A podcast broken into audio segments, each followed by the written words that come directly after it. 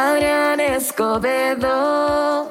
Una forma de respeto al público, este programa no tiene risas grabadas. Óigame, aquí andamos de usted. Déjeme platico rápidamente que siga el magnate Elon Musk dijo que su compañía Neurolink ya instaló, ya lo hizo, oiga, un implante cerebral en su primer paciente humano con resultados inicialmente prometedores. Esta firma neurotecnológica, eh, fundada por Mox en el 2016, pretende construir canales de comunicación directamente entre el cerebro y las computadoras. Ahora sí, Terminator, oiga. el objetivo supuestamente es potenciar las capacidades humanas, eh, tratar trastornos eh, neurológicos como por ejemplo el Parkinson y tal vez algún día lograr una reacción simbiótica entre hombres e inteligencia artificial ¿sí? Quiere decir, o lo que quiere lograr es, por ejemplo, usted tiene este, todas las reglas del fútbol, en un ejemplo, en internet, y las podría cargar directamente a, usted a través del Neurolink. ¿Qué le parece, sí, no, ahora sí que, pues le iba a decir ahora sí que del futuro, pero pues ya estamos en él, oiga. Así que bueno, detalló que este chip permite controlar, fíjese, el teléfono, una computadora y a través de ellos casi cualquier dispositivo con solo pensarlo. Los primeros usuarios serán quienes hayan eh, perdido eh, su uso de extremidades y bueno, después ya, pues técnicamente cualquiera que pueda pagar e insertarse una cosa de estas para ver qué tal funciona. ¿Cómo la ve, oiga? ¿Usted lo haría? Uy, qué miedo. Avanzamos, señores, y bueno, sigue esta alerta de no viajar para Colombia, Medellín. Resulta ser que encontraron una joven de 19 años identificada como Isabela Mesa, que fue hallada muerta dentro de una maleta en una vivienda en el barrio 12 de octubre, en el noroccidente de Medellín. La madre de la víctima hizo el hallazgo del cuerpo en su propia casa, alertó a la Policía Metropolitana del Feminicidio sobre las 20 horas, hora local del pasado lunes. Según las autoridades, la joven colombiana vivía en México y llegó a la ciudad a mediados de enero para visitar a su pareja. El hombre es un soldado de 21 años identificado como Sebastián y es el presunto responsable del crimen. ¿Qué le parece, oiga? ¿Eh? Villegas, el novio, quien presenta el servicio militar en el eh, batallón Pedro Nel Ospina del Ejército Nacional, había pedido autorización a su madre para llevar a la mujer a vivir a su casa mientras él estaba de permiso entre el 25 de enero y el 2 de febrero. Están este, en ese momento investigando qué fue lo que pasó, ¿eh? pero por lo pronto pues está esta muchacha muerta y en una maleta.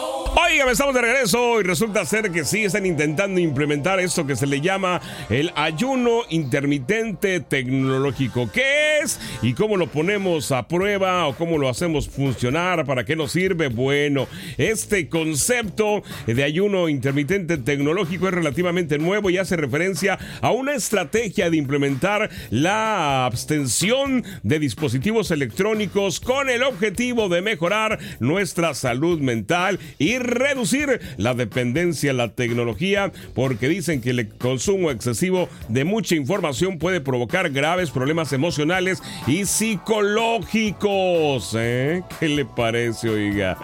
¿Eh? La pausa voluntaria del uso de aparatos tecnológicos que puede ser hasta de 24 horas. ¿Usted aguantaría 24 horas sin su teléfono, oiga? O bien hasta una semana. Más difícil. Busca disminuir el tiempo de conexión y con ellos los problemas que implican saber tanta información que muchas veces no necesitamos y que lógicamente acaba, por ejemplo, en estrés de cosas que usted ni se debe de estresar.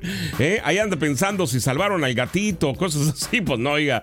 Así que bueno, esta práctica la están lógicamente proponiendo algunos eh, psicólogos y doctores que están viendo que estos eh, pues problemas psicológicos se han disparado a raíz de que usamos la información de una manera errónea Dice que sobrecargar nuestro cerebro con mucha información que no necesitamos puede causar estrés y que definitivamente mucha gente de ahora le preguntas de qué estás estresado y contestan que no saben.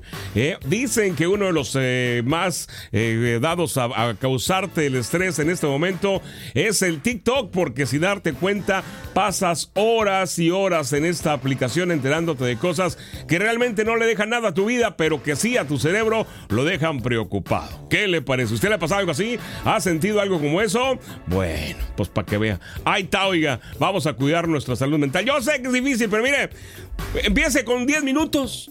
Deja el celular 10 minutos y luego lo deja 20 y luego lo deja este, media hora y así, ¿no? Hasta que complete, por ejemplo, un día que no agarre el celular, por ejemplo, un domingo que no ocupa agarrar el celular, lo puede dejar todo el día. ¿Qué le parece?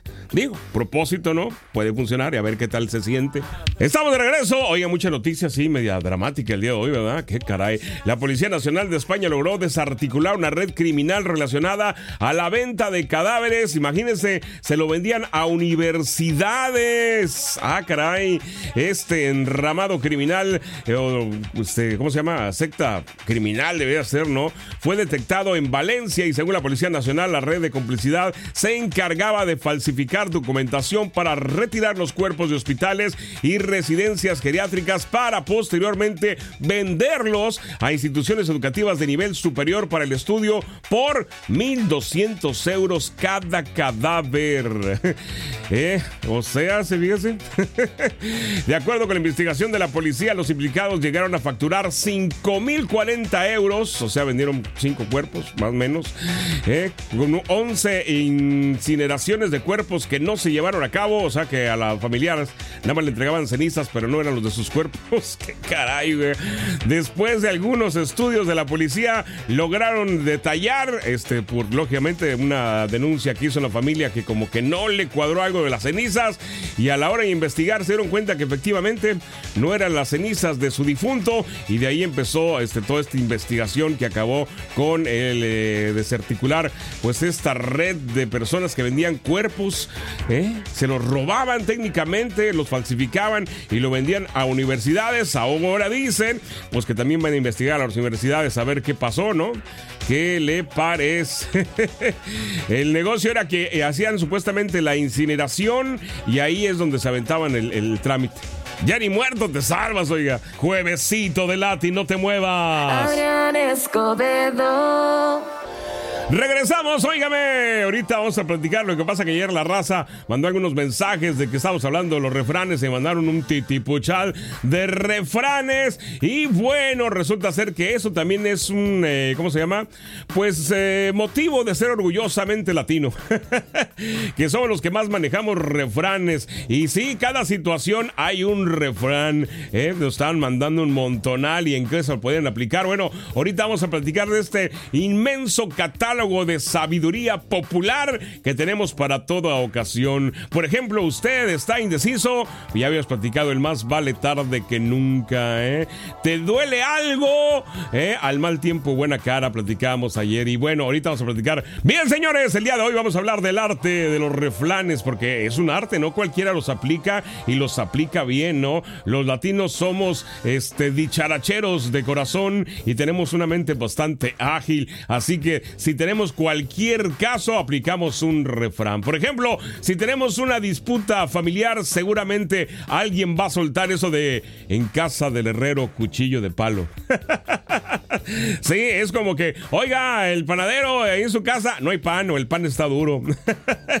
y luego eh, entran otros tipos de refranes, ¿no? O entran estos llamados los colmos. ¿Cuál sería el colmo de un panadero? Tener una hija que se llame Concha, por ejemplo. bueno, también si alguien se queja de su mala suerte, ¿qué le decimos? Pues que al que madruga Dios le ayuda, ¿no? O también lo usamos para gente que es muy, flojona. Oiga, al que madruga Dios le ayuda y usted no le ayuda mucho, ¿verdad? O sea, se levanta tarde. y hay que ver que los refranes no, únicamente se aplican en situaciones serias, incluso, le digo, hay que escoger bien los refranes para ver dónde los aplicamos. Por ejemplo, ¿usted dónde aplicaría el refrán que dice, más vale pan con amor que gallina con dolor? ¿Sí lo había oído o no? ¿Eh? Sí, no, es depende de dónde lo quieras aplicar. No lo puedes aplicar únicamente a la comida, ¿no? En una situación, por ejemplo, amorosa que va mal, la puedes aplicar ahí, ¿no? En fin, esto de los juegos refranes, digo, tiene también mucho que ver con la agilidad mental del latino. O sea, no cualquiera los maneja correctamente. Bueno, ahorita regresamos para seguir platicando de eso, no se me vaya. Avanzamos, señores. Y lo que platicamos también la vez pasada de los latinos y el español, que no únicamente es el idioma, ¿no? Sino también lo que nosotros le agregamos. Bueno, los refranes no se quedan atrás porque también somos expertos en hacer nuestra propia versión. Claro, porque cada cabeza es un mundo. y en nuestro mundo los refranes se transforman. Por ejemplo, ¿alguna vez he escuchado a esa tía que no sabe refranes y de repente los dice así como que todos mezclados, tipo el chapulín colorado? Eh, de repente te dice, al que le caiga el guante, que se lo chante. ¿Qué es eso? Es como el que, el que, se, el, que le quede que se ponga el saco. Es lo mismo, pero es una versión nueva, adaptada a la tía. o adaptada a sus tiempos donde no usaban saco y ella usaba un guante, por ejemplo. También ahí hablemos de algunas reflexiones que usamos. A veces usamos algunas frases profundas que suenan como un refrán, pero pues no es que sean un refrán, sino como que se le ocurrió o le hizo una mezcla de refrán con alguna frase que leyó algún libro y la adaptan a la tecnología nueva. Por ejemplo, usted ha oído que te dicen en este mundo traidor nada es verdad y nada es mentira. Todo depende del color del filtro de Instagram. O sea, claro que no va así, pero ya está adaptado a la modernidad, oiga, ¿eh? Sí, ¿no? Es una mezcla del mundo este, del pasado con lo, con lo virtual. Por ejemplo. Avanzamos, señores, platicando de cómo los nativos usamos nuestro idioma y cómo usamos precisamente los refranes, ¿eh?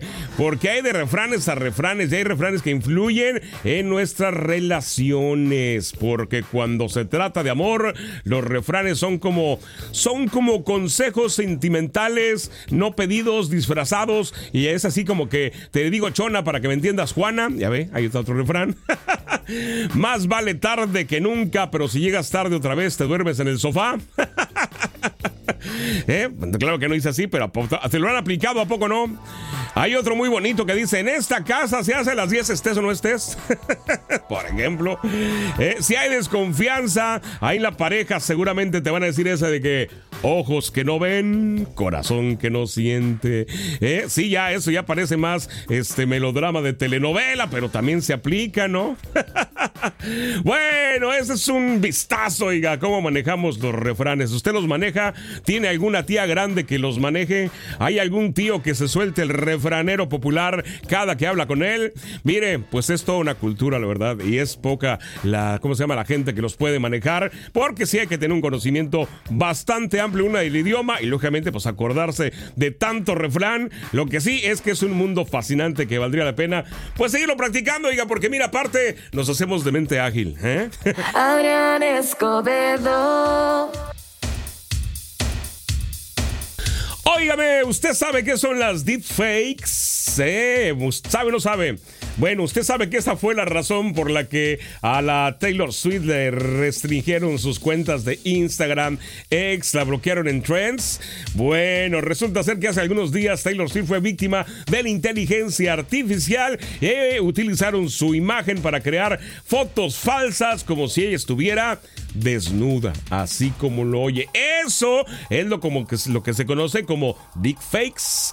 Por lo tonto, o por lo tanto, por lo tonto sí, pues cómo no, eh, las redes sociales como X, Trends e Instagram deshabilitaron la búsqueda de Taylor Swift para detener la difusión de las fotos falsas de la cantante norteamericana. Al buscar el nombre de Taylor Swift en cualquiera de las mencionadas plataformas, los usuarios no obtenían resultados de imágenes o videos o textos de ella, sino estos que habían cargado, pues algunos que se quisieron pasar de simpáticos y utilizaron la inteligencia artificial para quitarle la ropa y subieron estas falsificaciones o deepfakes. Además, ya algunas compañías como Microsoft dice que va a tomar cartas en el asunto para evitar esto que dicen que cada vez se está haciendo más frecuente, que ahorita se hizo como que pues un tipo chiste, por así decirlo, ¿eh? alguien ahí pues con la mente medio retorcida, pero que ese es un paso para que al rato sea pues, este, ¿cómo se llama? Objetivo hasta de extorsiones, ¿eh? donde imagínese que le mandan una foto suya donde usted está desnudo con alguien más y la foto es fake o es hecha por inteligencia artificial.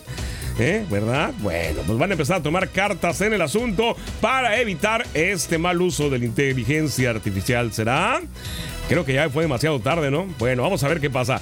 Avanzamos, señores. Así es, en el mundo animal también hay competencia para ver quién es el animal más fuerte. Por ejemplo, en los competidores más fuertes, lógicamente está el rinoceronte blanco que puede levantar, escúcheme bien, 800 kilogramos, que es aproximadamente la mitad de su peso corporal. Pero esto no tiene nada que ver con el tamaño. Por ejemplo, el águila arpía puede levantar 18 kilogramos, eh, lógicamente en vuelo, lo cual es el doble de su peso corporal. ¿Qué le parece? Si vamos a quien levanta más peso, el oso polar puede levantar 450 kilogramos, que es 0.7 veces su peso eh, corporal. Pero ¿sabe quién se lleva el premio? aunque usted no lo crea, el animal más pequeño de todos estos, que es el escarabajo petrolero. Él puede levantar mil cien veces su cuerpo o su peso corporal. ¿Qué le parece? ¿Eh? Sí, no, también el elefante africano, por ejemplo, puede levantar seis mil kilogramos, que vienen siendo seis toneladas. Es lo que él podría levantar, pero así el más pequeño es el más poderoso. ¿Qué tal, oiga? Estamos de regreso. Oiga, sí tenía ya rato sin hacer escándalos la Kim Kardashian. Bueno, resulta ser que ahora la están mega criticando porque lanzó una noticia donde dice que ella va a producir va a ser la protagonista de una serie documental que va a ser lanzada por la BBC sobre Elizabeth Taylor y ya sabrá que pues está lloviendo a todo mundo porque pues quiere hacer una serie documental supuestamente de tres episodios sobre esta gran artista internacional Elizabeth Taylor que actualmente está eh, dicen ellos en proceso de producción y que se va a transmitir por la BBC la televisión pública ya del Reino Unido. Esta docuserie eh, dicen que lleva como nombre Elizabeth Taylor rebelde y superstar. Así que bueno hasta ahí todo bien detalle fue cuando dijeron que pues la que va a encarnar a Elizabeth Taylor es la mismísima Kim Kardashian y ya sabrán que todo el mundo puso pues el grito en el cielo. ¿Será? Bueno, dice la Kim Kardashian que Elizabeth Taylor que ella misma eh, le dio permiso, que se entrevistó con ella, no sé, no dice cuándo, pero que ella le dijo, sí, hazla tú y tú, yo quiero que seas tú. ¿Será? en fin, ya sabrán que ahorita está el revuelo y vamos a ver si sale o no sale. Por lo pronto, esto es allá en el Reino Unido. Aquí no han dicho que vaya a salir. Vamos a ver qué pasa más adelante. Regresamos, oiga, ya ves, ya habíamos platicado esto eh, del ciclo que estamos viviendo de los ochentas. Bueno, pues no únicamente va a ser de la música, sino también de las películas, ya que acaban de lanzar el nuevo tráiler de la película de Ghostbusters. Así es, los cazan fantasmas con esta nueva entrega que se llama Imperio Helado y resulta ser que en esta película tienen la participación de Dark Argoni, de Ernie Houston y Billy Murray. El reparto original de la película de 1984. Claro, los que están vivos, ¿verdad? Bueno, vamos a ver qué es lo que sale. Ya salió este primer tráiler que promete estar, pues muy bueno, oiga. Fíjese lo que decíamos que estamos regresando a los 80s. Ahora vamos a regresar también a las películas, a los eh, covers, las segundas versiones, o bien esta que no es segunda versión. Dicen que es como una continuación de la primer película de los cazafantasmas. O sea, hace que, que hay que ver la primera película si no la han visto para que le entiendan a esta. Vamos a ver qué pasó ya. Ya estamos de vuelta. Sigue el Latin. Estamos regresando y fíjese que se encontraron la serpiente, bueno, la segunda serpiente más venenosa del mundo en el cajón de ropa interior de un niño, oiga. Eh, esto fue allá en Australia. Resulta ser que Mark Pelly, que es un cazador de serpientes australianos, encontró lo que se llama la segunda serpiente más venenosa del mundo en el cajón de la ropa de un niño de tres años Melbourne. La madre descubrió a la serpiente.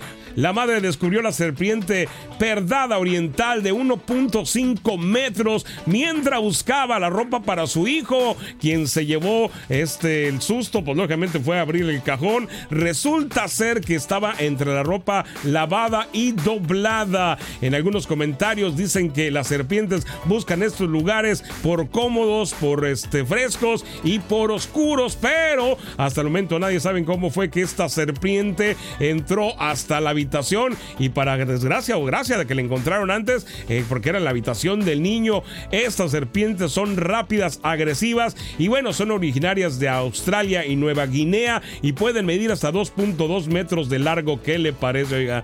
¿Eh? ¿Eh? Buena suerte o mala suerte. Estamos de regreso. Resulta ser que los estudiantes del ISAT desarrollaron un sistema para arrestar los fenómenos aéreos no identificados. A ver, platícanos. Estudiantes del ISAT desarrollan un sistema para rastrear fenómenos aéreos no identificados.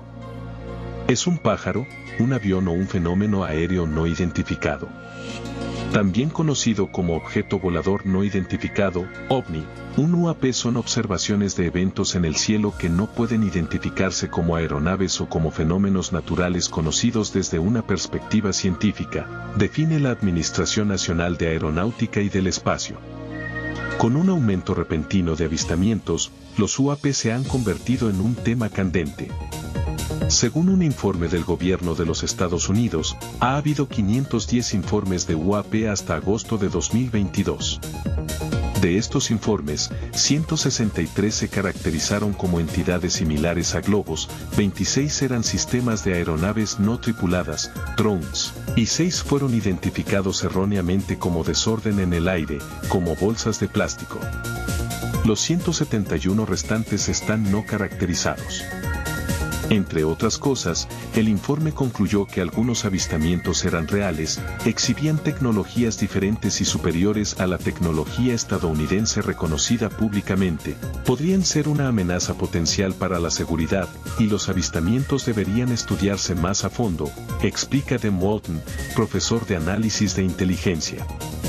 Este último punto, los avistamientos deben estudiarse más a fondo, impulsó a Walton a comunicarse en todas las disciplinas con Chris Buckman, profesor de Ciencias Integradas, para ver si algún estudiante quisiera asumir este desafío para su proyecto final de último año.